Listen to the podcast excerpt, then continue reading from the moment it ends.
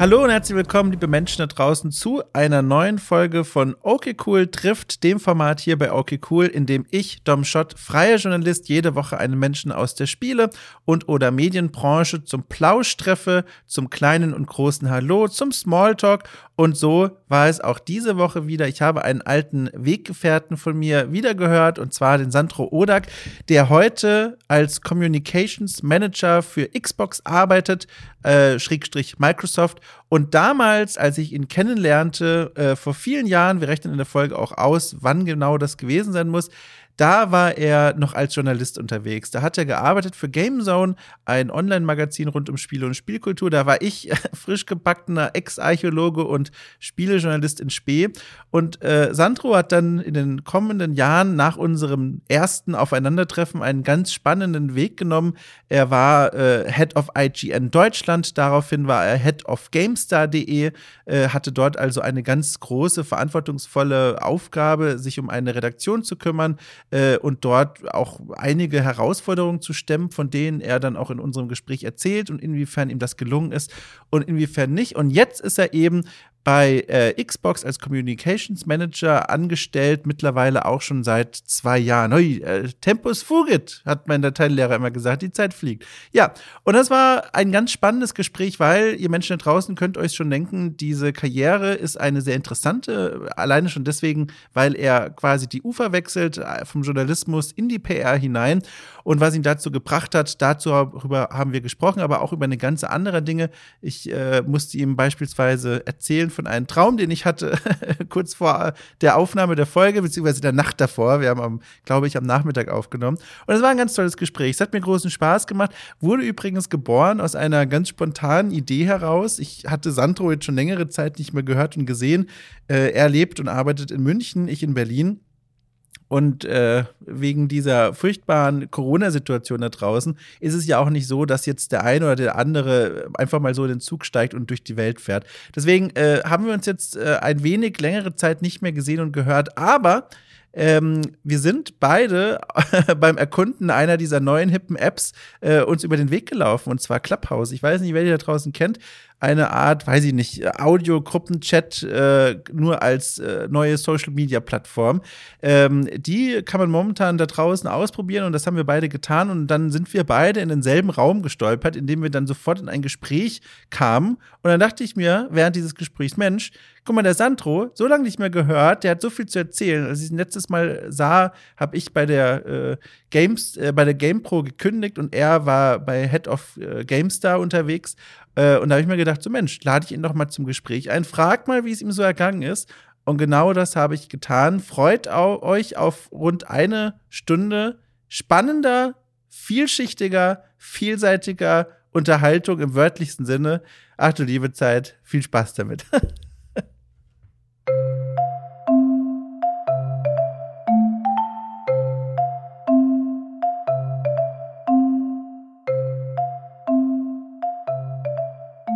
Aber ich muss, ich muss dir was ganz anderes erzählen. Ich, äh, du bist die erste Person heute, mit der ich sprechen kann. Und dir wird jetzt das Schicksal zuteil, dass ich einen Traum äh, dir erzählen muss, den ich hatte. Ohne Witz, äh, ich hatte diesen Traum heute Nacht und er war so toll, weil eine Erfindung darin vorkam, die es laut Google-Recherche im Anschluss noch nicht gibt.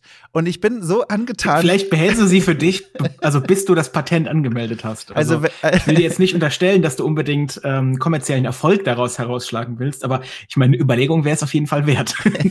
also wir machen das so, ich erzähl's dir mal und wenn die Reaktion von dir äh, eine vielversprechende ist, dann wird die Folge hier so lange zurückgehalten, bis ich das Patent angemeldet habe und erst dann wird sie ausgestrahlt. Ich glaube, da sind wir auf dem richtigen Weg. Also pass auf, ich habe geträumt, das ist eigentlich gar nicht so wichtig, aber ich war in Begleitung von André Peschke und der musste zum Arzt. Und aus irgendeinem Grund habe ich ihn begleitet und er hat vorher aber gesagt, Dom, bevor wir zum Arzt gehen, äh, holen wir uns noch was zu essen. Und dann sind wir an so ein Straßenbistro-Lädelchen äh, gegangen, ne, wo so, so Dönerbude auf Rädern quasi. Und da ist er hin und hat gesagt, ich hätte gern äh, einmal Hähnchen und eine Tüte Smileys. Also Smileys kennst du vielleicht, das sind diese, diese gefrorenen, ähm, ähm, panierten gegrillten Kartoffelscheibchen für den Backofen.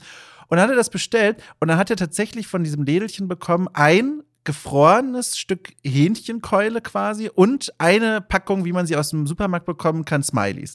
Und dann habe ich in meinem Traum das gar nicht hinterfragt, sondern bin ihm einfach gefolgt und dann gingen wir zum Krankenhaus und vor dem Krankenhaus, und jetzt kommt die Erfindung, stand eine Säule, die so ein bisschen aussah wie so ein Kaugummi-Ziehautomat und da waren ganz viele verschiedene Fächer drin. Und er hat dann irgendwie Geld eingeworfen, dann ging dieses, äh, ging eines der Fächlein auf der vielen, dann hat er die Hähnchenkeule reingelegt und die Smileys aus der Tüte, hat den, den Deckel wieder zugemacht von diesem, von dieser Konstruktion, hat nochmal einen Knopf gedrückt und dann hat sich angefangen, dieses Gerät summend zu drehen, dieses kleine Fächlein. Und dann stellte sich heraus, wir sind dann zum Arzt gegangen, dann kamen wir wieder raus und als wir wieder bei dieser, bei diesem Ding da ankamen, hat er das Fächlein aufgemacht und sowohl das Hähnchen als auch die Smileys waren durch. Das war quasi so ein Straßenbackofen, wo du, wenn du mhm. irgendwo Termine hast, vorübergehend Sachen ablegen kannst zum Warmhalten oder warm machen. Und ich bin aufgewacht und dachte mir, mein Gott, ist das so ein Moment, wo ich jetzt Erfinder werde? Weil das so eine Traumeingebung ist? Das ist doch total geil. Wie, wie so eine Art Belohnung für, okay, du hast es geschafft, ja. du warst beim Arzt, du hast es wirklich getan. Ähm, hier ist, und das gibt's ja nur noch für Kinder, hier, hier ist ein Lolly oder hier ist irgendwie ein Goodie. Ähm, und das für uns Erwachsene, für uns Erwachsene gibt's das nicht mehr, aber so eine Art, so ein, so ein Straßen, Mikrowellen-Backofen als Belohnung dafür, dass du etwas gemacht hast, finde ich eigentlich gut. Würde ich, würde ich auch nutzen. Aber findest du es wirklich? Also ich, mir fehlt gerade die Begeisterung. Ich bin wirklich hierher gekommen und dachte mir, mein Gott, alle werden erstarren vor Begeisterung, weil die Idee so cool ist, aber offenbar nicht. Du, du merkst, ich bin erstarrt. Ja, um. ja, stimmt. Ja, weiß nicht, also warum gibt es sowas nicht? Vielleicht aus hygienischen Gründen. Ähm, ich meine, wenn, wenn, wenn ich mir mal meinen, ich will jetzt nicht unterstellen, wie dein Backofen aussieht, mhm. aber wenn ich mir meinen Backofen anschaue und da lebe ich ja sozusagen alleine und mir dann vorstelle, dass da noch 10.000 andere Personen diesen Backofen benutzen, uff, ähm, da bräuchte es ein, ein gutes, gesundes Hygienekonzept. Das stimmt. Darf ich fragen, wann hast du zuletzt deinen Backofen gereinigt? Du kannst auch einen groben Zeitraum nennen. Ich verrate es auch bei mir. Jetzt, ähm, jetzt, jetzt wird es irgendwie wirken, als hätten wir das vorbereitet oder so. Ähm, am, Sam am Samstag. Ach komm. Also Wirklich? vor ähm, paar Tagen erst. Ich bin äh, vor ein paar Monaten im Dezember mit meiner Freundin zusammengezogen mhm. und ähm, ich wusste davon nicht, dass es Backofen-Spray gibt. Also sozusagen etwas, was diesen Vorgang des Backofens säubern, ähm, dass das sozusagen von selbst macht, dass man nur noch irgendwie am Tag drauf mal rauswischen muss oder sowas. Ähm, seit wir zusammenleben, habe ich sozusagen eine ganz neue Reichweite von ähm, Putzutensilien kennengelernt mhm. und äh, Mittelchen, ähm, die sie sozusagen mit in die Beziehung gebracht hat. Ähm, ja, und das Backofenspray war eins davon. Und wir haben es am, Wochenende benutzt, weil ich beim Backen ähm, ein bisschen eine Sauerei angestellt habe. Und ich noch dumm gesagt habe, guck mal, das ist übergelaufen. Das wird jetzt für immer da drin sein. Und sie einfach ne, wie der ähm, mega kluge Badass, der sie eben ist, sagt so, aber dafür gibt's noch Backofenspray. Und ich so, what? Ja. ja. Ja, äh, weißt du, was ganz lustig ist? Wir haben uns das Wochenende im Geiste geteilt, denn diese Frage stelle ich natürlich nur, weil ich weiß, wenn die Frage auf mich zurückstrahlt, kann ich sagen, ich habe es auch am Wochenende gemacht. Ohne Witz, ich, ich habe am Sonntag den Backofen gereinigt, äh, nachdem ich hier irgendwie die Woche davor nachts um drei am PC saß und plötzlich diese Eingebung hatte, ich muss mir wieder Backofenputzsachen kaufen. Und dann habe ich so einen ganzen Schwung an Sachen gekauft, die, äh, die man braucht zum Backofen reinigen, also auch so Bürsten und sowas. Und dann habe ich das voller Begeisterung am Wochenende gemacht. Und jetzt muss ich sagen, ich habe seitdem noch kein einziges Mal gebacken, weil ich Angst habe, dass ich chemische Rückstände vergessen habe. Aber ja, ich glaube, man muss es dann einmal irgendwie so, so ausbacken, sozusagen. Wie, wie wenn man sich so einen, so einen Backofen neu kauft. Ähm, einmal einfach heiß machen und warten und dann wird es ein bisschen stinken.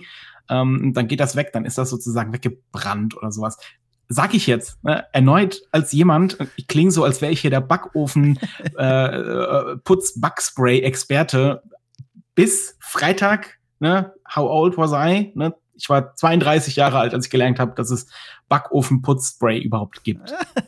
Apropos Kling, das ist eine wunderschöne Brücke, weil äh, ich habe mir hier, als ich mich auf dieses Gespräch vorbereitet habe, überlegt, was kann ich denn Sandro eigentlich fragen? Sandro kenne ich ja jetzt auch schon länger und dann fiel mir, als ich direkt diesen Gedanken hatte, sofort eine Sache ein, die ich dir einfach erzählen muss, von der ich glaube, du gar nicht weißt, dass das bei mir so präsent im Kopf ist und zwar deine Stimme. Und deswegen das Klingen war für mich ganz viele Jahre lang während meiner ersten Jahre als Spielejournalist oder wie auch immer immer so ein Signal Geräusch auf Events, wo ich wusste, okay, jetzt fühle ich mich irgendwie aufgehoben. Weil, ich mag auch erklären, warum. weil, weil als ich nämlich zu meinen ersten Events ging und wir auf denselben auch mal waren, da war ich noch so ganz am Anfang und du warst gefühlt schon der, den alle kannten und du kanntest auch alle. Und damit habe ich dann ganz schnell gelernt, wenn ich bei dir rumstehe, fühle ich mich nicht so verloren. Und dieser, diese, diese Verbindung mit der Stimme, die habe ich bis heute.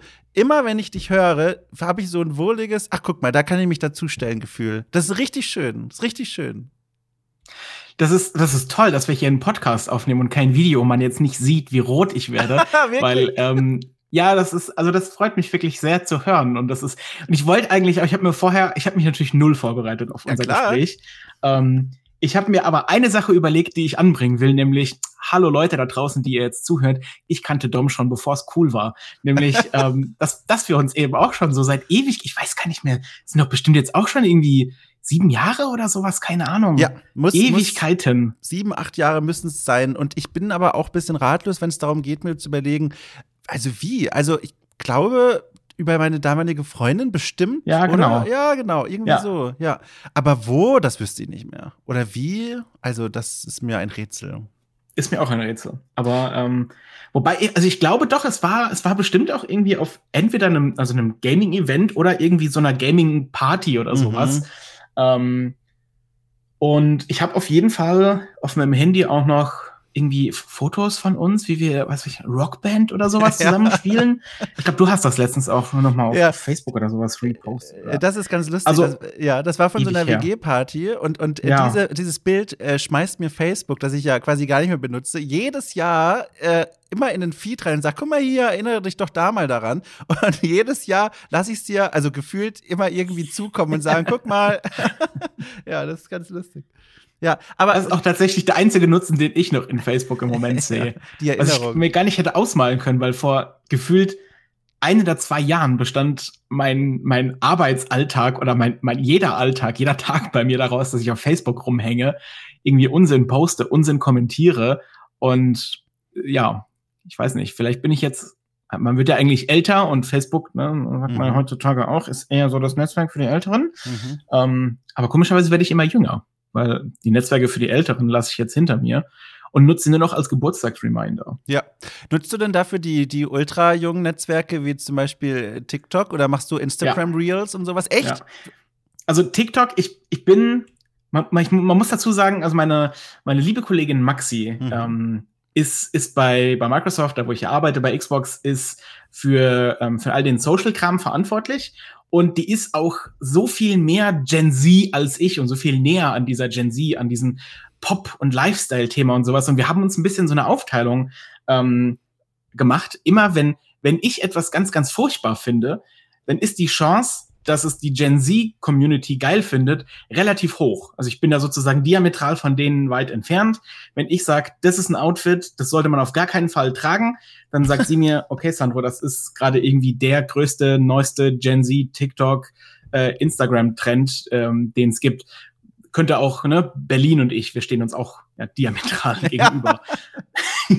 also ich bin ein ganz, habe glaube ich ein ganz gutes Näschen dafür, so was mir nicht passt das ist, das ist Gen Z und, und dann, dadurch weiß ich dann immer, okay, jetzt muss ich den Ball hier flach halten. Und ich habe auch ganz lange gesagt, ey, TikTok geht gar nicht. Mhm. Ich will ja was lesen, ich will ja irgendwie, ich will nicht einfach nur von einem Video zum nächsten hüpfen. Ähm, und seit gefühlt jetzt einem halben Jahr, ja, hänge ich da bei TikTok rum und scroll irgendwie bis spät in der Nacht noch noch runter ja, bis zum geht nicht mehr, weil es ist ja unendlich. Irgendwann, ich weiß nicht, ob du schon an diesem Punkt gekommen bist, irgendwann kommt so ein TikTok Deutschland Video, das irgendwie von TikTok TikTok Deutschland Gaming ist, die dir die dich dran erinnern, hey, äh, kennst du das, wenn du die ganze Nacht äh, am zocken bist und ja, das gibt's jetzt übrigens auch bei Social Media, das heißt, dass wenn du sozusagen die ganze Nacht ähm, dein dein Feed runterscrollst. Und ich habe immer das Gefühl, weil die reden da von einer Stunde ich habe immer das Gefühl, wenn du so zwei Stunden durchgehend TikTok weiter scrollst, kommt dieses Video, um dich dran zu erinnern, hey, es gibt noch eine Welt außerhalb Ach, von, ähm, von TikTok. Äh, kann auch einfach reiner Zufall sein, ähm, will ich nicht irgendwie in Abrede stellen. Aber dieses Video kommt und es erinnert mich immer daran, ja, stimmt, es ist irgendwie drei in der Früh, vielleicht sollte ich jetzt aufhören, mir noch das 173.000. TikTok-Video anzugucken. Also ich ja. äh, TikTok selbst, die App habe ich nur mal ganz kurz angeguckt und da war ich irgendwie, habe ich gemerkt, da habe ich keinen Elan, mich da jetzt reinzufinden. Aber über Umwege konsumiere ich dann sowas wie TikTok, nämlich über diese Instagram Reels. Das ist ja im Grunde ja. was eher ähnliches, ne? Diese kurzen Videos mit Musik und bla bla bla. Und da habe ich was gemerkt, was mir ein bisschen Angst macht. Ich hatte vorher immer so eine zu Bett Routine, dass wenn ich dann im Bett liege, ich weiß, das soll mir eigentlich gar nicht machen, auf dem Handy noch was lese. Und zwar war das immer das äh, Subreddit, in dem die Leute Bilder hinschicken von vermutlichen Geistersichtungen. und dann 500 Leute darüber reden, ob das jetzt ein Geist ist oder ein Fotopartikel. Äh, und das war immer mein Einschlafding, weil ich das immer auf so eine Art faszinierend, aber auch beruhigend finde. Und seit einigen Wochen erwische ich mich dabei, wie ich weniger Geister angucke als diese Instagram Reels. Aber die machen mich weniger glücklich. Also die sind mir immer, also vielfach, also es gibt natürlich auch viele Ausnahmen, aber die, die mir begegnen, die sind halt genauso, wie man Instagram so ein bisschen als Klischee kennt, sehr hochglanz, mit sehr vielen mhm. so, so, so, so normhübschen Menschen und dann liege ich da im Bett und, und denke mir, ach, irgendwie weiß ich nicht, das tut mir jetzt auch nicht so gut, ehrlich gesagt. Ja, also ich muss auch dazu sagen, ich, ich glaube, der Algorithmus lernt ja. Ne? Mhm. Und der mhm. TikTok-Algorithmus lernt ja dann irgendwann auch, was ich mag.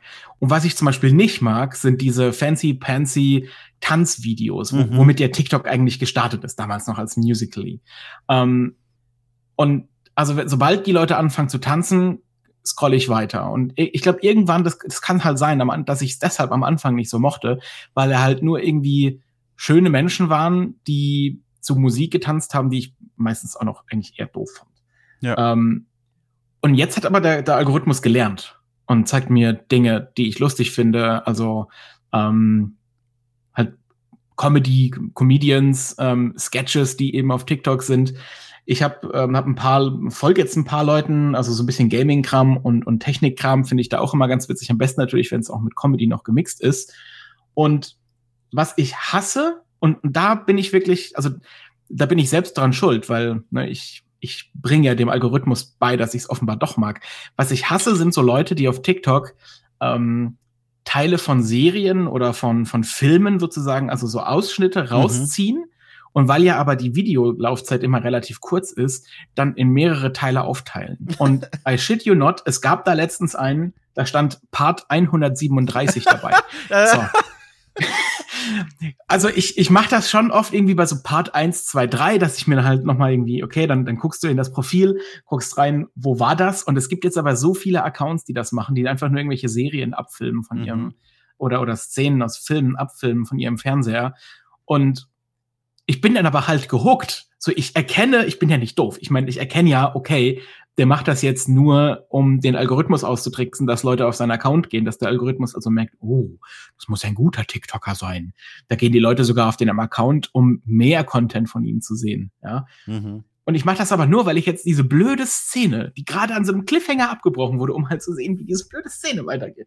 Und das ärgert mich dann immer so, dass ich, dass ich den Leuten dann ähm, Klicks beschere und ähm, ja, die Aufmerksamkeit des Algorithmus, ob, obwohl sie jetzt eigentlich gar nichts selbst gemacht haben, sondern nur irgendwas abgefilmt. Musst du das denn eigentlich auch irgendwie für die Arbeit nutzen? Spielt das bei dir irgendeine Rolle, zu gucken, was so die jungen Menschen äh, in Bezug auf deine Arbeit so, so, so loswerden? Oder ist das wirklich alles Privatspaß? Ach, das hm, ist ein bisschen mal so, mal so. Also ich, ich glaube, dass als wir, als wir in, in Clubhouse darüber geredet haben, war das mhm. ja so ein bisschen der Aufhänger, warum wir gesagt haben, wir wollen mal quatschen, weil ja ähm, Beruf und, und Privates da zum Teil auch einfach ineinander, ähm, ineinander läuft. Mhm. Und mein, also ich bin, bin Communications Manager bei, äh, bei Xbox in Deutschland und leite die Kommunikation hier in Deutschland, Österreich und Schweiz.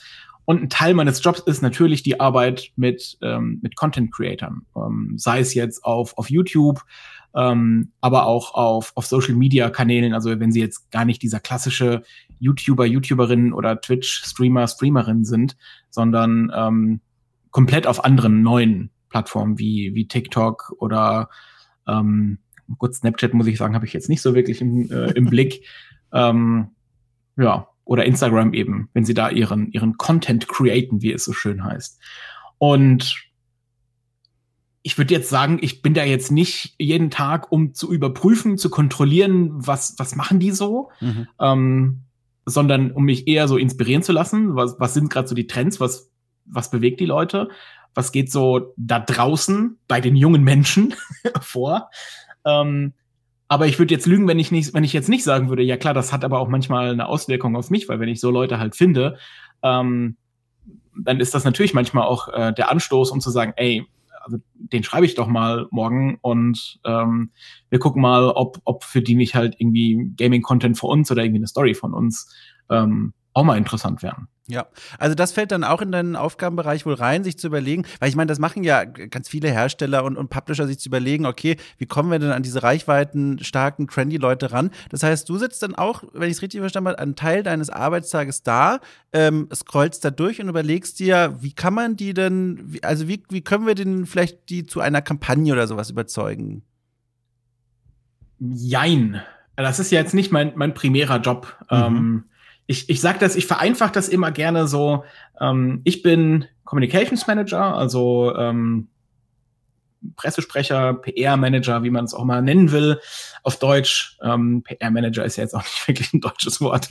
ähm, aber also mein, meine Aufgabe ist die Unternehmenskommunikation, nicht das Marketing. Ach, Und ähm, mhm. wir haben aber eine, eine Marketingabteilung. Die beiden sind aber schon jetzt, also überlappend sozusagen. Man kann aber unsere, unsere Jobs immer äh, relativ gut ähm, unterscheiden, denn das Marketing macht Sachen mit Geld, also die erreichen das, indem sie sagen, hey Leute, ähm, wir bezahlen dafür, dass, dass wir eure Kundschaft sozusagen erreichen können und meine Aufgabe ist nicht das dafür bezahlen, sondern meine Aufgabe ist, dass ähm, auf einem redaktionellen Weg zu erreichen. Also den Leuten Inhalte anzubieten und zu sagen, hey, interessiert euch das nicht, wollt ihr da nicht eine Story zu machen? Mhm. Ähm, das Marketing hat dann sozusagen auch, kann inhaltlich mitreden.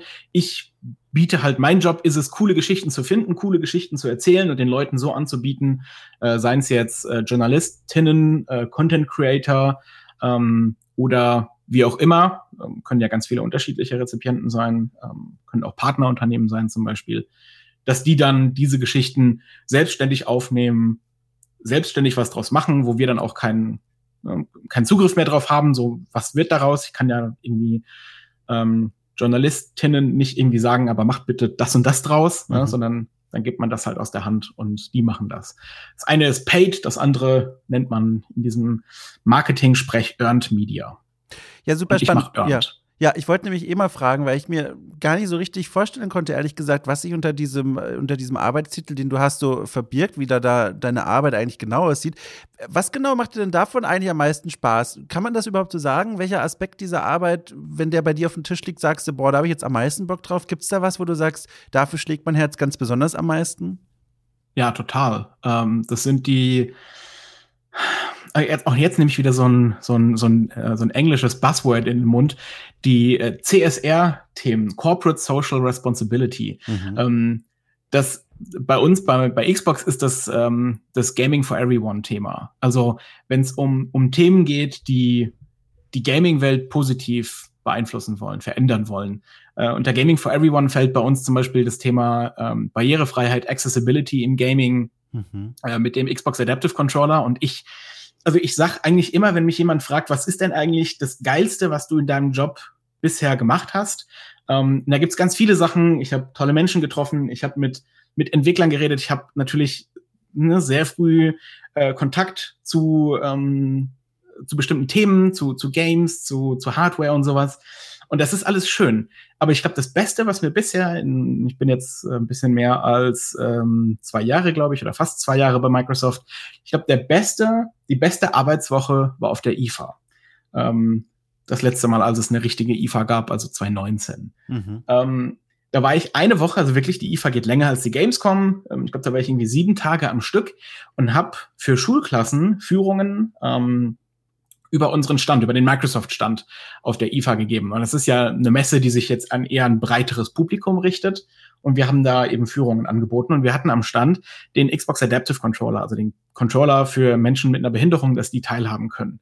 Und ich weiß nicht, ob du den kennst. Ja. Der sieht, mhm. ähm, das ist so ein, so, ein, so ein Rechteck mit so zwei großen Kreisen drauf. Das sind die AB-Buttons und noch ein paar anderen kleineren Buttons. Und die sehen ein bisschen aus wie so ein ne, DJ-Tablet, sage ich jetzt mal.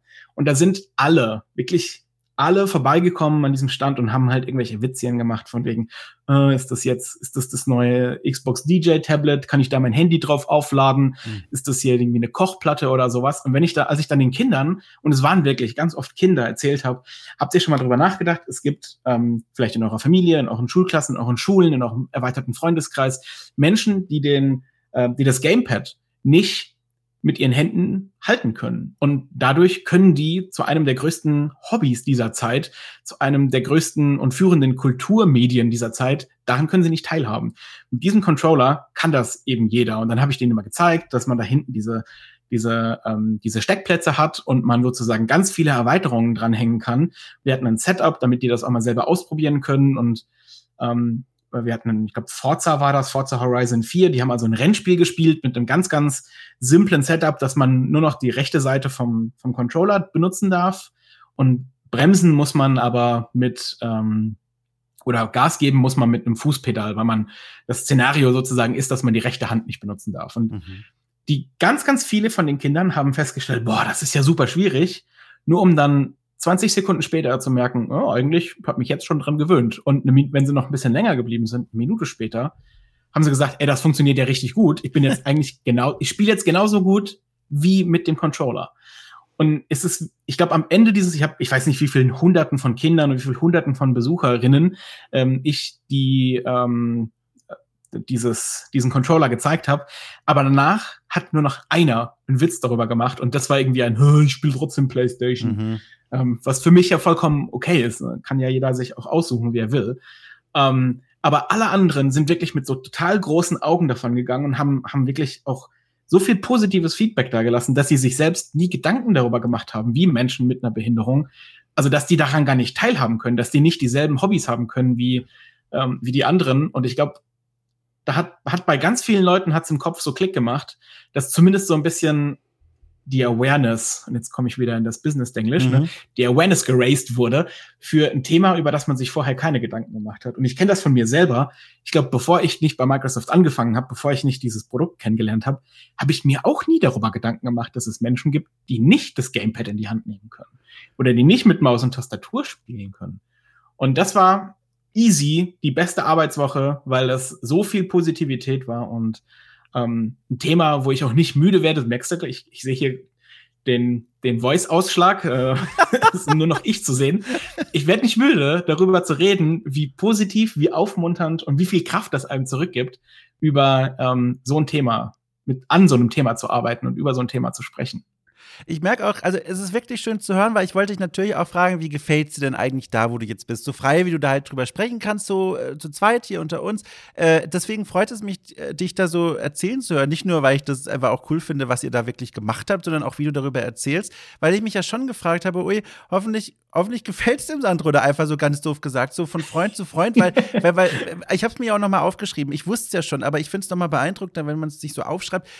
Also du warst ja gewisserweise ein, ein Journalismus-Urgestein. Wie gesagt, auf den Events warst du nicht zufällig. Du warst ja gefühlt, also so präsent überall und hast auch Texte geschrieben, äh, die, also ich habe auch nochmal extra in den Archiven geguckt von deinen, äh, von deinen ersten Texten bei der Gamezone zum Beispiel. Da waren oh, richtig, Gott. ja, ja, da waren richtig tolle und auch ganz meinungsstarke Kolumnentexte drin. Ähm, einer zum Beispiel, warum du, also das war zu einem ganz konkreten Anlass, äh, warum du dich ungern Gamer nennst zum Beispiel oder warum du dich für andere Gamer schämst. Und das klingt jetzt so ein bisschen äh, vielleicht komisch, aber wenn man den Text liest, da sitzt man davor und denkt sich, okay, ich verstehe es. Da wurde aktuelle Beispiele aufgenommen und dann kommt da ein sehr starker Titel und sehr starker Text dabei raus. Hattest du jemals jemals Bedenken, so diesen klassischen Wechsel zu vollziehen, also von Journalismus in PR, dass dir das einfach nicht gefallen könnte? Oder hast du da schon im Bauch gehabt, das ist vielleicht genau das Richtige, was du jetzt brauchst? Also, gute, sehr gute Frage. Man sieht, du machst das hier auch nicht zum ersten Mal, ne? ähm, ich hatte davor total große Bedenken. Ich habe, ja. ich habe, ich glaube, zwölf oder zwölfeinhalb Jahre Online-Journalismus gemacht. Mhm. Ich habe in meinem Leben wirklich nichts anderes gemacht, als über Videospiele zu schreiben. Ähm, und ich bin jetzt nicht unbedingt die Person, die sich auf Veränderungen, also freut. Ich bin jetzt nicht derjenige, der hier sitzt und sagt, Hui! lass uns mal alles über Bord werfen und alles neu machen. Es hat mich auch davor schon, also der Wechsel, ich war ja, ich glaube, sieben Jahre bei GameZone ähm, oder wenn nicht sogar länger. Ähm, und dann damals dieser Wechsel weg von der Gamezone, der hat mir persönlich, weil ich habe meine, meine Kollegen geliebt, ich habe meine Stelle geliebt, ich habe die Community damals geliebt, ähm, wie ich sie auch heute natürlich noch liebe, aber sie ist jetzt ein bisschen kleiner, weil die Seite nicht mehr so präsent ist. Ähm, so, ich habe mir damals schon echt ewig lange Gedanken gemacht, ey, wechsle ich wirklich irgendwie die Arbeitsstelle rüber. Ich bin dann zu IGN gegangen und habe hab da die Chefredaktion gemacht. Dann der Übergang von IGN zu GameStar. Also selbst diese Übergänge habe ich, da habe ich Wochen und Monate an mir genagt und gezweifelt. Mache ich das? Kann ich das? Bin ich gut genug? Also klassisches Imposter-Syndrom. Mhm. Ähm, äh, und das gleich, die gleichen Gedanken gingen mir auch durch den Kopf, als ich halt sozusagen den Beruf gewechselt habe. Nicht nur irgendwie den Arbeitgeber oder das Outlet, für das ich dann arbeite, sondern wirklich ja, den Job, weil ich ja auch gar nicht richtig wusste, was, also so wie du vorhin gefragt hast, ich wusste ja nicht, was macht eigentlich ein mhm. Communications Manager. Ich hatte halt ähm, natürlich kannte kannte Menschen, die den vorher den den Job vorher schon gemacht haben. Ähm, Maxi zum Beispiel, mit der bin ich seit, seit zwölf Jahren schon, äh, glaube ich, gut befreundet. Wir kannten uns auch schon lange, lange vor der Zeit bei, äh, bei GameStar und IGN und Microsoft und Xbox. Ähm, den Vorgänger von Maxi, Boris, in derselben Stelle, den kannte ich auch sehr gut. Also ich konnte halt Leute fragen, aber ich habe trotzdem, es hat an mir genagt. Und danach, aber seit ich das dann mich entschieden habe und dann den, den Wechsel vollzogen habe, kann ich sagen, wirklich, es gab keinen einzigen Tag, an dem ich es bereut habe. Mhm. Weil es, also auch gerade für so eine große Firma zu arbeiten, ähm, hat mir so viele neue Perspektiven aufgezeigt. Ich weiß, dass es, glaube ich, viele gibt, die sagen, nee, das will ich gar nicht. Ich will nicht in irgendwie so einem Konzern arbeiten, wo ähm, ganz doof gesagt, ich nur so ein, ein Rädchen im Getriebe bin, ähm, sondern ich will mich selbst verwirklichen und entfalten. Ich, ich glaube, das kann ich trotzdem in meiner Rolle. Aber ich habe selten, glaube ich, so einen großen Impact gehabt von Dingen, die du machst. Und dann siehst du plötzlich, ähm, wie viele Menschen das gucken, wie viele Menschen daran Spaß haben um, ähm, oder wie groß sowas auch wird. Also wenn das halt zum Beispiel nicht nur in Deutschland läuft, sondern halt von den Kollegen in den Staaten aufgegriffen wird und dann so ein Programm, das man sich ausgedacht hat, plötzlich weltweit ausgerollt wird, so da ist man dann schon ganz schön stolz auf sich. Mhm. Also jetzt kann ja. ich auf jeden Fall nachvollziehen, wie es dir dabei gegangen ist. Aber was ich mich immer noch frage, ist aus einer ganz großen Neugier heraus, warum überhaupt gewechselt? Weil es ist ja nicht so, dass du quasi in einem, in einem Schwimmbecken geschwommen bist, aus dem langsam das Wasser rausgelassen wird und du dich umgucken musstest, uiuiui, wo springe ich denn als nächstes? Sondern du warst ja zuletzt Head of GameStar.de. Und das warst du ja. zwei Jahre, bevor du da weg bist. Und das ist ja so ein Job, von dem man, und da kann ich jetzt ja auch nur, obwohl ich da auch schon bei der GamePro gearbeitet habe, bei der Schwesternseite, nur von außen drauf schauen. Aber man sollte ja meinen, das ist ja schon so eine der Schaltzentralen, immerhin so eine ganz leitende Funktion bei, bei der wohl größten Seite Deutschlands über Spiele und Spielkultur. Da möchte man doch eigentlich äh, ungern noch weg, weil da hat man die Reichweite, man hat den Einfluss, man kann Dinge bewegen. Darf ich fragen, also wo, was war der Grund, warum du gesagt hast, ja, äh, äh, ja, vielleicht doch woanders hin?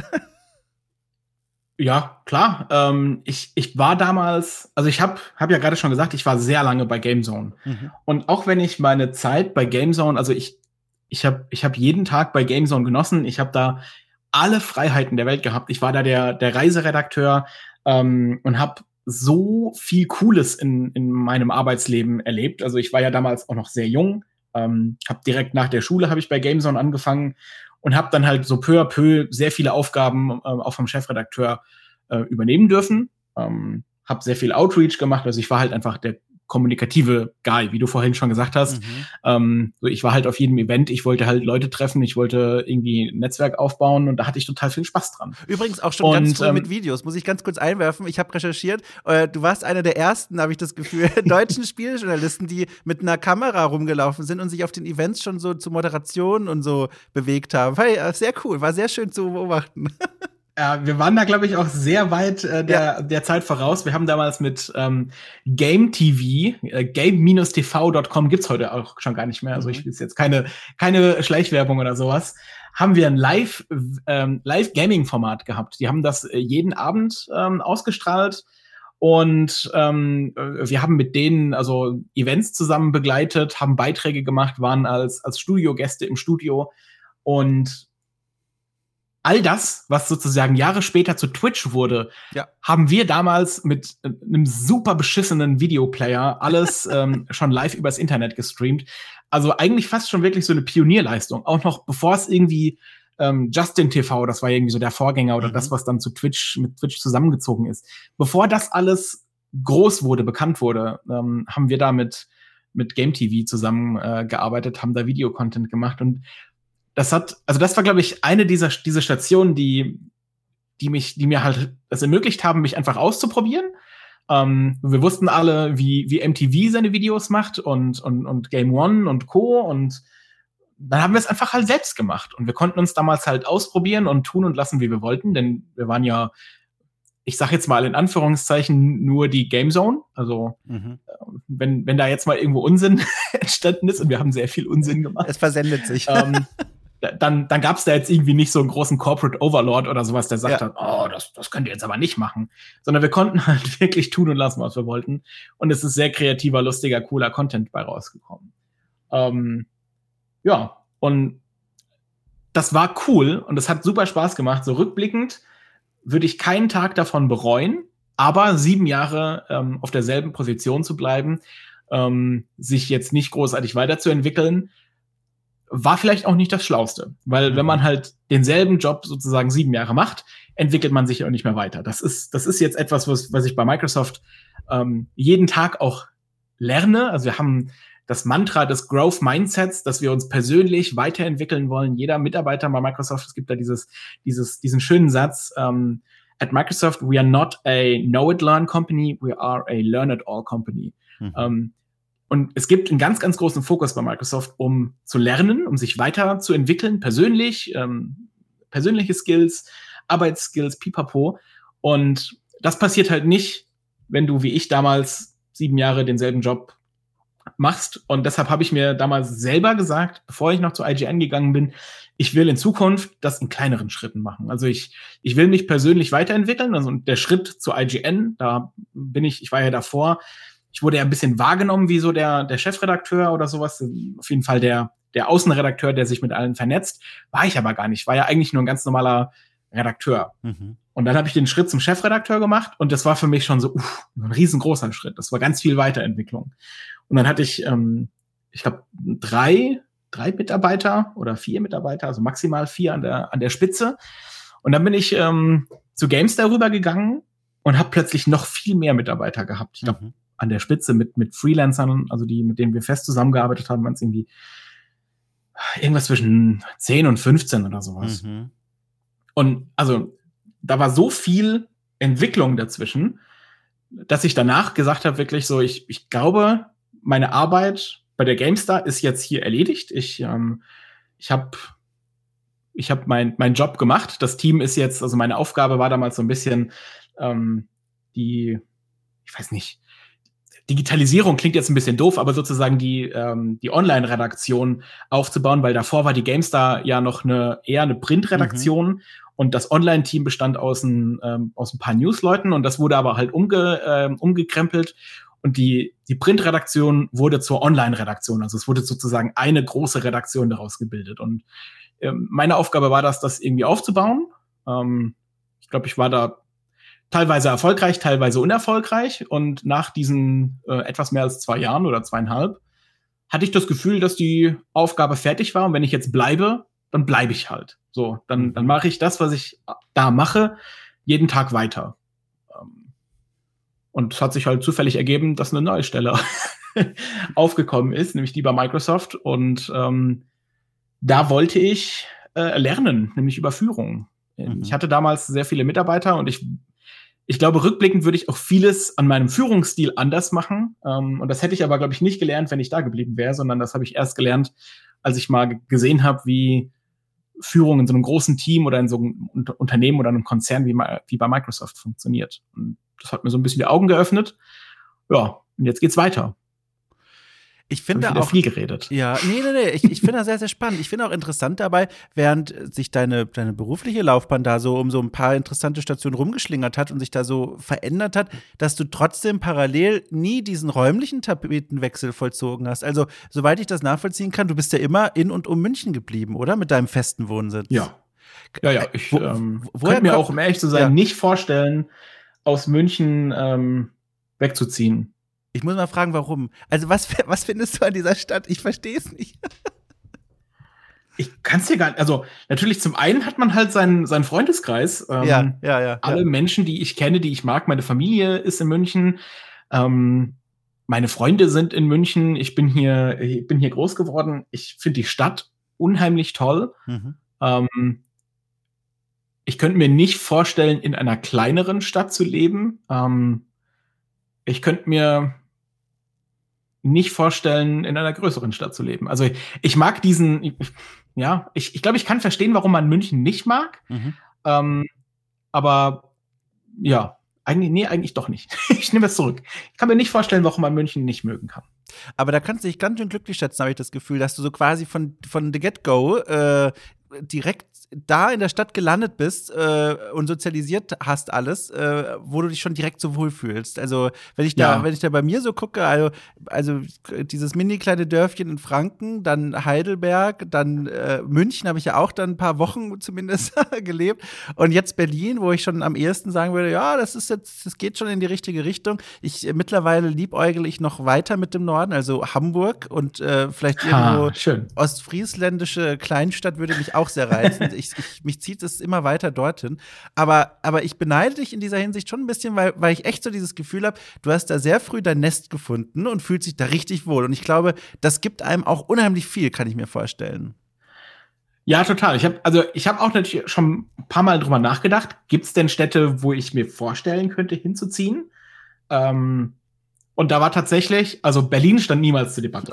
ähm, es, es gibt ja äh, den ein oder anderen Brancheninsider, ähm, der sich ja auch immer wieder darüber ähm, lustig gemacht hat und mich damit aufgezogen hat, dass ähm, Webedia, wo ich ja früher gearbeitet habe, äh, sozusagen eigentlich in, in Berlin sitzt und es sei ja nur eine Frage der Zeit, bis ich auch nach Berlin ziehen muss. Ja. So dass das stand nie zur Debatte, also auch von der von der Unternehmensführung nicht und auch für mich nicht. Berlin ist bestimmt eine tolle Stadt, um dort äh, feiern zu gehen, Party zu machen und betrunken zu sein. Aber ähm, es tut mir leid, wenn ich das so sagen muss, Dom, aber nicht um dort zu leben. Ach du, ich bin da kein Lokalpatriot. Ich habe hier lebe jetzt hier okay. schon äh, lange, also ich lebe hier schon lange genug, um, um auch genervt zu sein. Äh, ich bin auch momentan tatsächlich auf Wohnungssuche, äh, ohne Zeitdruck, sondern einfach mal so ne nächsten Schritt. Aber ähm, äh, mich nerven hier mittlerweile viele Ecken. Also die Stadt kann schon sehr anstrengend ja. und vor allem auch energieraubend sein. Ich weiß nicht, wer von den Menschen da draußen aus Berlin kommt oder häufiger hier ist, aber das ist eine der Städte, da bin ich schon, also vor der Pandemie war das, da bin ich muss musste ich nur durch den öffentlichen Raum gehen und war davon schon angestrengt, weil da sehr viele einfach Menschen sind, die einfach sehr aufdringlich sind. Einfach so, so, uch, ja. das ist so ein bisschen, naja. Aber du hast gerade noch ein. Ich glaube, es ist eine perfekte ja. Stadt, um extrovertiert zu sein. Und ich bin aber nicht besonders extrovertiert. Ich bin eher, eher jemand, der Kraft aus Ruhe zieht. ja, das, ähm, ja. Und nicht aus der Interaktion mit anderen Menschen. Also Interaktion mit anderen Menschen kostet mich Kraft und deshalb ich glaube, du hast es perfekt beschrieben, in Berlin durch den öffentlichen Raum zu gehen, kostet Kraft. Ja, ja ich, also ich, du hast aber auch schön umschrieben mit dem extrovertiert sind. Aber du hast gerade noch ein Schlagwort genannt. Das hat mich noch auf eine Frage gebracht, die, ich, äh, die mich auch schon die ganze Zeit interessiert, weil jetzt hast du ja die Einblicke im Gegensatz zu mir.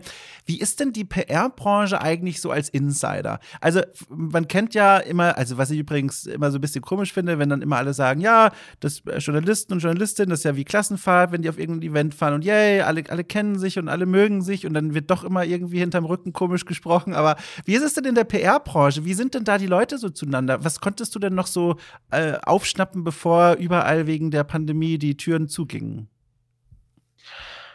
Boah, das ist jetzt eine komplizierte Frage, weil ich, also ich weiß gar nicht, worauf du hinaus willst. Ähm, ich kann dir, glaube ich, auch gar nicht so große äh, Insights geben, weil im Endeffekt arbeite ich mit, äh, mit unserer PR-Agentur ähm, zusammen, mhm. aber kenne ja jetzt den Rest nicht. Und ja, also ja. unsere Arbeit, ähm, und das habe ich, da habe ich mir vorher auch einfach viele Gedanken darüber gemacht, wie sieht denn eigentlich so der Arbeitsalltag von so einem äh, Communications Manager oder PR Manager aus? Und unsere Arbeit ist, um ehrlich zu sein, gar nicht so viel anders als die des ähm, von, von Journalistinnen. Ähm, wir suchen halt unsere Stories, also wir sind, wir verstehen uns als, als Storyteller und suchen unsere Stories, aber halt anders als Journalistinnen, nicht im kompletten Spektrum von ähm, all the games, mhm. Media und bla bla bla out there, sondern wir suchen halt Stories, die bei uns in unserem Ökosystem stattfinden. Und dann versuchen wir die zu erzählen, entweder indem wir es aufschreiben oder indem wir Interviewpartner suchen oder indem wir halt Leute zusammenbringen, die miteinander darüber sprechen können. Ähm, aber eigentlich ist, ist der Job wirklich nicht großartig anders. Wir, wir suchen Geschichten und dann erzählen wir sie. Ja, das ist ja wirklich eine spannende Parallele. Vermisst du denn trotzdem manchmal noch so das klassische Schreiben äh, im journalistischen Sinne über Spiele? Ist das was, was bei dir noch juckt oder ist das endlich, also ist das ausgelebt einfach? Ich hab's total verlernt. es, darf jetzt, es darf jetzt nicht die Agentur hören. Hallo Faktor 3, falls ihr das hört. Ähm, ich, ich kann, also ich habe letztens einen Text geschrieben, ähm, so, einen, so einen etwas längeren Artikel jetzt, mal abgesehen von mal irgendwie so einer Pressemitteilung mhm. oder, oder irgendwie so einem kleinen Blogpost oder so, aber mal wirklich so from scratch einfach eine Idee haben und dann einen Artikel daraus machen, äh, zu machen. Ich habe das so krass verlernt. Ähm, und ich weiß nicht, ob ich es vermisse. Es juckt mir immer unter den Fingern. Ich bin einfach so ein, so ein News-Mensch. Das war auch früher mhm. immer meine, also ich meine, Geld war ja offensichtlich nie mein Antrieb, um Games-Journalist zu werden. Ähm, ich, ich weiß nicht, ob das hier schon mal thematisiert wurde, aber Games-Journalismus ist nicht der Beruf, der dich reich und berühmt macht. Ähm, der macht dich nicht mal berühmt und auch nicht reich. Sondern ich hatte immer halt so ein, ich hatte immer Bock auf Nachrichten, auf News. Wenn irgendwo in der Welt was passiert ist, musste ich es direkt Leuten sagen. Mhm. Und deshalb war dieser Beruf des Online-Journalisten für mich, der war wie geschaffen, weil ich habe irgendwas aufgeschnappt und ich konnte es, ich konnte sofort halt schreiben darüber und auch dann auch noch mit ähm, mit mit äh, Leserinnen in den Kommentaren auch noch interagieren. Das war also das war cool, das war toll.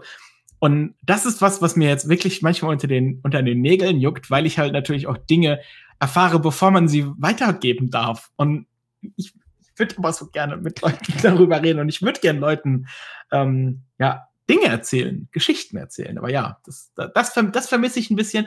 Aber so dieses richtige, so sich hinsetzen und dann so einen seitenlangen Artikel schreiben, boah, das, das fällt mir mittlerweile echt schwer. Mhm. Ähm, muss ich wieder üben. Ähm, muss ich wieder ne, lernen, äh, lebenslanges ja. Lernen das, äh, das ist auch was, was ich, was ich mir vorgenommen habe, was ich ähm, wieder mehr aufgreifen will. Also, so wie ich das höre, die Lust scheint ja nicht komplett vergangen zu sein. Du hast ja schon beschrieben. Wenn, wenn man jetzt, also, wie siehst du denn jetzt so die Welt des Spielejournalismus? Ist das jetzt für dich eine verbrannte Brücke, weil du ja einmal diesen Wechsel jetzt gemacht hast und dann könnte es ja Leute geben, die sagen, oh, der hat erst jetzt bei Microsoft gearbeitet, bei der Xbox, der kann doch jetzt nicht nochmal Journalist werden, was weiß ich. Ähm, oder empfindest du das als, naja, ich, ich kenne da immer noch Leute, wenn ich wollte, eines Tages, könnte ich mich wieder in dieses Becken Becken zurückfallen lassen. Wie, wie blickst du denn auf diese Alternative? Auch eine sehr gute Frage. Wirklich, ich kann, kann nur immer und immer wieder das Lob geben, dass du das offensichtlich nicht zum ersten Mal machst. Also, auch da muss ich wieder ausholen. Ja, gerne. Ich weiß, es geht den Leuten mittlerweile bestimmt auf die Nerven, Ivo. wenn ich mit meinen Geschichten aushole. Ivo. Aber als ich damals angefangen habe bei Microsoft, ähm, da habe ich mit dem Gedanken an, äh, angefangen, so ich, ich möchte, ich möchte mal sehen, weil wie gesagt, ich habe ich hab davor sehr viele Menschen geleitet ähm, als Führungskraft. Ich war Teil des, des mittleren Managements bei, bei Webedia ähm, oder des Managementkreises. Ähm, und ich habe das aber nie gelernt. So, ich wusste gar nicht, wie das funktioniert. Das war total absurd. Ich habe Bewerbungsgespräche mit Menschen geführt, ähm, die Studienabschluss hatten, die Masterabschlüsse, ähm, Bachelorabschlüsse. Ich glaube, es waren auch Leute dabei, die promoviert haben, also ähm, in, in Bewerbungen. Ich selbst habe mein Abi abgebrochen. Ja, ich habe in meinem Leben zwei Bewerbungsgespräche geführt. Das eine war mit Gamezone und da bin ich mit einem Kumpel sozusagen mitgekommen und es hat sich halt irgendwie ergeben, dass ich einen Job daraus bekommen habe. Also das mhm. war jetzt nicht so ein ne, geplantes Bewerbungsgespräch, sondern ich war da halt und dann hieß es, ah ja, wir suchen halt Praktikanten, du interessierst dich für Spiele, magst nicht bei uns arbeiten. So, das zweite Bewerbungsgespräch, da war ich dann schon sieben Jahre in der Branche ähm, da hatte ich das Gefühl, dass die Stelle eher mir verkauft wird, als ich mich irgendwie für die Stelle verkaufen müsste. Das war für mich total absurd, da zu landen in der Position, in der ich dann später war und andere Menschen und andere Lebensläufe und Bewerbungen sozusagen beurteilen zu müssen, weil ich nie wusste, wie geht denn das eigentlich? Mhm. Ähm, und jetzt habe ich den Faden verloren. Also, Was war die Frage? Äh, ob du dieses Gefühl, also übrigens, du hast da einen ganz anderen spannenden Faden nochmal in den Raum geworfen. Ich versuche ihn gleich nochmal zu finden, aber vorher nochmal zurück ja. zu der Frage eigentlich. Ähm, die die hast du schon so zur Hälfte, sage ich mal, beantwortet. Es war die, die Frage, wie du das jetzt so, wie sich das für dich anfühlt, dieses Wissen. Du hast jetzt ja. schon einmal den Journalismus quasi für dich durchgespielt. Ist das für dich ein Level, in dem es kein Zurück mehr gibt? Es geht immer nur in den nächsten Bildschirm? Oder hast Stimmt. du das Gefühl, guck mal, da könnte man äh, nochmal zurückkehren? Ja, äh, jetzt habe ich auch wieder den Faden, ähm, ah, sehr gut. Äh, kann, mich, kann mich wieder erinnern sozusagen. Ja. Der Faden war, ich bin damals gegangen, weil ich äh, wissen wollte, wie funktioniert Führung. Ich war mir damals, ähm, also ich, ich war mir damals sicher, dass, dass ich, so wie ich geführt habe, dass das nicht optimal war. Also da gab's Upsides und Downsides, sag ich mal. Ne? Ähm, und ich wollte einfach mal lernen, wie funktioniert das denn in einer anderen Firma. Und ich habe mir damals schon ge gesagt, also wenn das jetzt halt nicht funktioniert, also wenn, wenn ich jetzt zum Beispiel nicht in diesem Job gut funktioniere, ich nehme auf jeden Fall diese, diese Learnings mit. Also ich kann bei diesem Konzern lernen, äh, in einem großen Rahmen, wie funktioniert eben Menschenführung, auch wenn das immer irgendwie so ein, hm. weiß nicht, klingt wie so ein klassischer Bundeswehrbegriff. Hm. Ne? Wie funktioniert Management, People Management? Und ich habe bei Microsoft so, also ich habe, glaube ich, bei Microsoft das Wort Empathie in meinem ersten Monat bei Microsoft mehr gehört und häufiger gehört als im Rest meines Lebens. Und es hat mir so viel neuen Input gegeben für was ich vielleicht hätte besser machen können, als ich damals ein, ähm, eine Führungskraft war, ähm, dass ich mir damals schon gesagt habe, selbst wenn das jetzt nicht klappt, Sandro, du hast so viel Neues gelernt, so viel gelernt, wie du, wie du dich verbessern kannst als, ähm, als Mitarbeiter, als Manager. Ähm, wenn das nicht klappt, kann ich immer noch zurückkehren in die Medien und habe zumindest gelernt, wie man als Manager besser funktioniert, wie man ein besserer Manager ist. Und ich, das Gefühl habe ich immer noch. Also, wenn ich jetzt zurückkehren müsste, klingt jetzt so, als würde ich dann gezwungen werden dazu. Mhm. Aber ich, ich würde für mich sagen, ich hätte jetzt kein Problem damit, ähm, wieder zurückzukehren und, und ich könnte halt so viele neue, also neu gelernte Skills, die ich hier gelernt habe, könnte ich da anwenden, ähm, und ich persönlich hätte jetzt auch kein Problem damit, äh, zu sagen, man war mal in der PR, also man war bei einem Konzern, kann man da wieder Journalist werden? Ich sage ja. Ähm, ich weiß, dass es andere gibt, die das anders sehen. Und ich glaube, die Entscheidung wäre ja dann eher auch woanders. Also es wäre mhm. ja nicht meine Entscheidung, ob ich wieder in die Medien zurück dürfte, wenn, wenn es einen, einen Medien- und Journalismus-Türsteher gäbe. Ja, ja, ja. Aber ich könnte, also ich könnte, ich würde schon sagen, ja, kann man. Weil, nur weil man mal auf einer anderen Seite gearbeitet hat und gelernt hat, gesehen hat, wie die andere Seite funktioniert, heißt das ja nicht, wenn man dann wieder die Arbeitsstelle wechselt, dass man automatisch vorbelastet ist und immer noch irgendwie diese Messages weitertragen muss. Also, mhm. Hm, weiß ich nicht. Bin ich jetzt kein, kein Freund von dieser, von dieser Sicht, aber kann man auch anders sehen.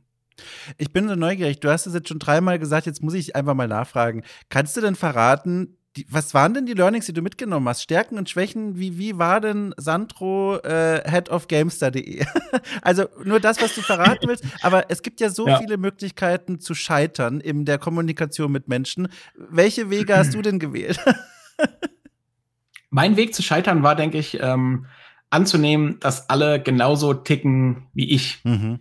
Also ähm, ich will da, also will, glaube ich, gar nicht zu tief irgendwie einsteigen, aber ähm, wie gesagt, es gab halt Upsides und Downsides und ähm, ich glaube, die große Downside war, dass ich einfach keine Ahnung hatte, wie Führung so wirklich funktioniert und ich hatte das große Glück vorher bei IGN ähm, mit sozusagen ein Team zu haben, das genauso tickte wie ich, einfach ne, aus mhm. Versehen. ähm, da gab es keine Reibungspunkte und ähm, ich bin dann aber in, in, das, in, in ein anderes Team gekommen und da gab es dann einfach Reibungspunkte und ich wusste nicht, wie damit umzugehen und habe dann vermutlich den schlechtesten aller Wege ähm, gewählt und bin einfach davon ausgegangen, okay, die richtige Antwort wird halt die sein, die ich bisher immer kannte, nämlich einfach weiter so, wie, wie ich das halt mhm. immer gemacht habe. Und das war halt in dem Fall situativ die falsche Entscheidung. Ähm, ich glaube, das hat sich dann in der, also mit der Zeit auch ein bisschen gebessert. Also ich habe dann auch während meiner Zeit bei der GameStar schon gelernt und ähm, festgestellt, dass ähm, es andere Management-Stile gibt, wenn man die anwendet, dass, dass das einfach äh, reibungsloser ist und äh, besser verläuft. Und ähm, ja, es hat einfach, glaube ich, sehr lange gebraucht. Und jetzt bei Microsoft habe ich gelernt und wirklich jetzt, ich bin ja jetzt kein People Manager mehr. Ich habe keine, mhm. ähm, keine Mitarbeiterinnen mehr. Also ich habe, bin, ich leite zwar die, die Kommunikation, aber ich, ich leite ähm, Agenturen. Man könnte natürlich jetzt sagen, dass das meine Mitarbeiter und Mitarbeiterinnen sind, aber das sind jetzt keine direkt ähm, mir unterstellten Personen. Ja, verstehe. Aber ich habe trotzdem so viel als, als jemand, der jetzt eben Manager hat, die das situativ eben schon so anwenden und kennen, dass ich deutlich mehr darüber gelernt habe, was ich hätte besser machen können. Und ich will jetzt gar nicht irgendwie ähm, mein, meine Zeit bei GameStar in Abrede stellen. Meine Zeit bei der GameStar war wirklich ähm, mit die beste Zeit, die ich in meinem ähm, Jobleben hatte, in meiner mhm. Karriere. Ähm, nicht nur, weil ich ein riesengroßer GameStar-Fan damals war. Also ich meine, ich habe in meiner Kindheit die GameStar gelesen und dass mir dann irgendwann Jahre später äh, die Obhut über fast die gesamte Redaktion gegeben wird. Das war für mich eine riesengroße Ehre. Das glaube ich. Ähm, ja, aber ich habe ja, ich habe einfach viel viel daraus gelernt. Ja, positives wie negatives. Ja, spannend. Und die Frage nehme ich jetzt mit quasi, um mich mit dir auf den Balkon mal zu stellen, der, der quasi zeigt das weite Land voller Möglichkeiten und, und, und was wäre, wenn. Ich drehe mich dazu schnell auf den Balkon, warte. Ja, bitte nicht Mikro, äh, oder nimm's Mikro mit, weil sonst weine ich später, wenn ich das schneiden muss. Also, was ich mich frage, ist jetzt so, um, um quasi auch so einen kleinen Strich mal unter das Gespräch zu ziehen. Äh, die, die große Lektion des Sandro Odak scheint ja wohl zu sein in den letzten Jahren, äh, Horizonteröffnung ist total gewinnbringend und cool und das bringt menschlich einen weiter. Und jetzt könnte man ja sagen, du bist jetzt vielleicht auf den Geschmack gekommen. Dieses Wissen, wenn ich mich in eine neue Situation, wie zum Beispiel von GameStar zu Microsoft bewege, da eröffnen sich ganz neue Möglichkeiten, sich weiterzuentwickeln. Gibt es denn schon was, wo du dir vorstellen könntest, wohin der nächste Spr äh, Sprung da springen könnte? Hast du schon, weiß ich nicht, bei der Arbeit, ob hier oder dort schon was gesehen, wo du gedacht hast, so, oh, guck mal da, so im Vorbeigehen, ach, das, das kann man auch machen oder so? Oder gibt es vielleicht was, was du noch aus deiner Kindheit irgendwie mitziehst? Gibt es da irgendwas oder hast du das Gefühl, du bist wirklich bei der 100% angekommen, das ist jetzt das, mit dem du alt werden willst?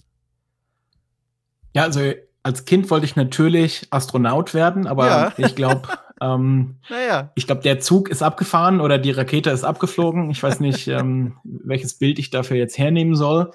Ähm, ich wüsste auch gar nicht, ob ich durch die äh, Eintrittsluke durchpassen würde. Gerade jetzt in Corona habe ich noch mal ein bisschen draufgelegt, zugelegt. Wir alle, wir alle. ja, ähm, ich fühle mich gerade wirklich sehr angekommen. Hm. Ähm, und ich glaube auch, dass das klingt dann immer so ein bisschen cheesy, wenn man das so sagt, aber also Microsoft auch ein Arbeitgeber ist, der einen fördert und der einem immer wieder neue Horizonte ähm, auftut. Ich, ich habe jetzt, ich mache sozusagen gerade intern ähm, öffnet sich ein neuer Horizont, weil ich jetzt viel mehr mit unserem unserem amerikanischen US-Team äh, mit denen zusammenarbeite und mhm. das also das ist so toll, weil man halt Ideen, wie das habe ich vorhin schon so ein bisschen angedeutet, weil man plötzlich nicht nur eine Idee hier für ich mache eine eine Aktion mit ähm, einem bestimmten Magazin oder mit, ähm, mit einem Content Creator, sondern weil man sich plötzlich strategisch Dinge ausdenken kann, die auf der ganzen Welt passieren. Und ja. das ist halt unheimlich ähm, zufriedenstellend, weil du halt ne, unterm Strich siehst du halt irgendwann ein Ergebnis, das irgendwie Millionen von Menschen sehen und Millionen von Menschen Spaß dran haben. Das, das gibt, glaube ich, unheimlich viel zurück. Im Moment kann ich mir wirklich nichts Besseres vorstellen und ähm, bin sehr, sehr, sehr glücklich bei dem, was ich mache. Ach du, das freut mich aber sehr. Ich bereue auch wirklich keinen Tag. Ich bereue eigentlich keine einzige meiner Karriereentscheidungen. Ich bereue die, die Zeit bei GameZone nicht. Das war so eine experimentelle, coole, kreative Phase. Ich bereue auf gar keinen Fall die Zeit ähm, bei IGN. Das, das waren meine ersten Schritte als, ähm, als Führungskraft und ich habe damals so viel Zeit und so viel, so viel Spaß gehabt, Dinge neu zu machen, weil wir ja damals auch ja, das Franchise sozusagen neu übernommen haben. Mhm. Ähm, wir haben so viele Sachen aufgebaut, die danach aufgeblüht sind und geil wurden. Und meine Zeit bei GameStar war mit, glaube ich, die ähm, schnellste Zeit. Also einfach, ne, wo so viele Dinge auf einmal und schnell hintereinander passiert sind. Ähm, ja, und jetzt fühle ich mich da, wo ich bin, einfach sehr gut angekommen. Ja, das freut mich. Und ich kann das auch sehr gut nachvollziehen, was du da gesagt hast, mit, dem, mit der Zusammenarbeit mit Amerika zum Beispiel. Das ist ja, du bewegst dich ja jetzt mit, mit Microsoft und Xbox auf so einem großen Spielplatz, wo so viele neue Spielzeuge rumstehen. Ich glaube, das dauert auch eine ganze Weile, bis man da alle Ecken mal gesehen hat. Also, das ist ja wirklich nochmal ein viel größerer Rahmen, in dem man sich bewegt, als bei, bei GameStar zum Beispiel. Äh, und da kann ich mir auch wirklich gut vorstellen, dass man da erstmal eine ganze Weile Zeit verbringen kann und sich wohlfühlt. Ja, könnte ich nicht besser sagen als du. Ja, guck mal. Dann würde ich sagen, bevor wir es wieder schlimmer machen, äh, sage ich dir Danke. Wie sieht's denn bei dir aus? Wo, wo möchtest du dich denn hinentwickeln? ich habe schon Angst gehabt, dass die Frage kommt, deswegen habe ich das Danke so schnell rangeschoben. Nein, also ich muss sagen, also nehme ich das noch gerne mit. Also ich muss sagen, ich habe darüber erst letztens nachgedacht. Also im Grunde denke ich darüber immer nach, wenn ich äh, Leuten eine Zahlungserinnerung schicke von meinen äh, Auftraggebern. frage ich mich immer, ist das hier gerade, was ich machen möchte? Aber nee, ich fühle mich auch tatsächlich, ohne Witz, äh, sehr, sehr wohl mit dem, was ich so mache. Ich bin ja jetzt schon im äh, vierten Jahr, glaube ich, meiner Selbstständigkeit und ich habe so locker zwei bis drei Jahre gebraucht, um so richtig auf den, auf den Trecker zu kriegen, wie ich das eigentlich mache, wie ich mich organisiere, mit mit wem ich zusammenarbeiten will. Und es gibt jetzt immer noch so einzelne Rückschläge, aber also ich muss sagen, die Art, wie ich mich da jetzt so vor den Schreibtisch gesetzt habe und sage, so, ich mache so ein bisschen, ich schreibe, ich podcaste, ich unterrichte hier und dort. Also ich habe für mich, glaube ich, äh, also ich klopfe auf Holz. Ich habe ähm, äh, eine Situation gefunden, mit der ich sehr zufrieden bin. Äh, und Okay Cool ist tatsächlich, äh, also auch, ohne Witz, da drohe ich jetzt cheesy zu klingen, aber das ist wirklich das ist der Kräuterkäse zwischen Wurst und Brot. Also jetzt schmeckt es quasi richtig gut. Das ist das Bild, was ich wählen möchte. ja. Das ist, das ist auch wirklich was, was ich absolut nachvollziehen kann, weil ich war ja auch eine Zeit lang ja. selbstständig. Ja. Und der Grund, warum ich die Selbstständigkeit aufgegeben habe, war das Finanzamt. Ja. Ich habe mir vorgenommen, ich möchte mich nie wieder mit dem Finanzamt irgendwie ja. wegen Umsatzsteuervoranmeldungen äh, oder sowas rumstreiten müssen. Ja, Nie wieder. Das ist Deshalb, ich habe so äh, großen Respekt vor jedem, der, der das, der das macht und der, der diesen Schritt in die Selbstständigkeit wagt, weil ich auch einfach Selbstorganisation auch nicht unbedingt eines der Themen ist, die so auf Ne, wenn ich so ein, so ein Pen-and-Paper-Charakter äh, wäre, dann wird das nicht ganz oben stehen.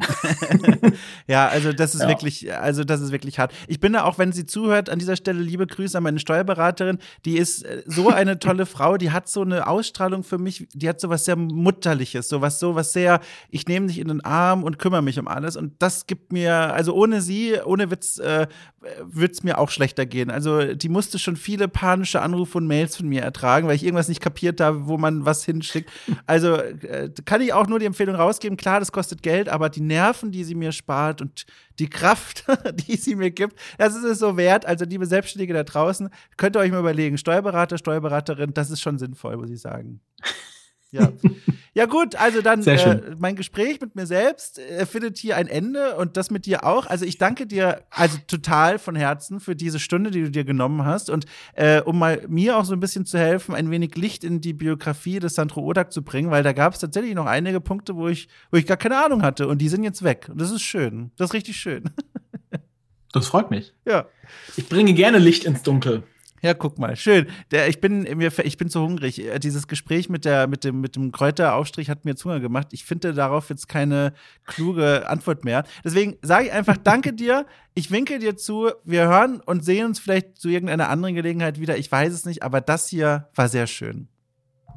Vielen Dank und äh, einen wunderschönen Tag noch. Tschüss.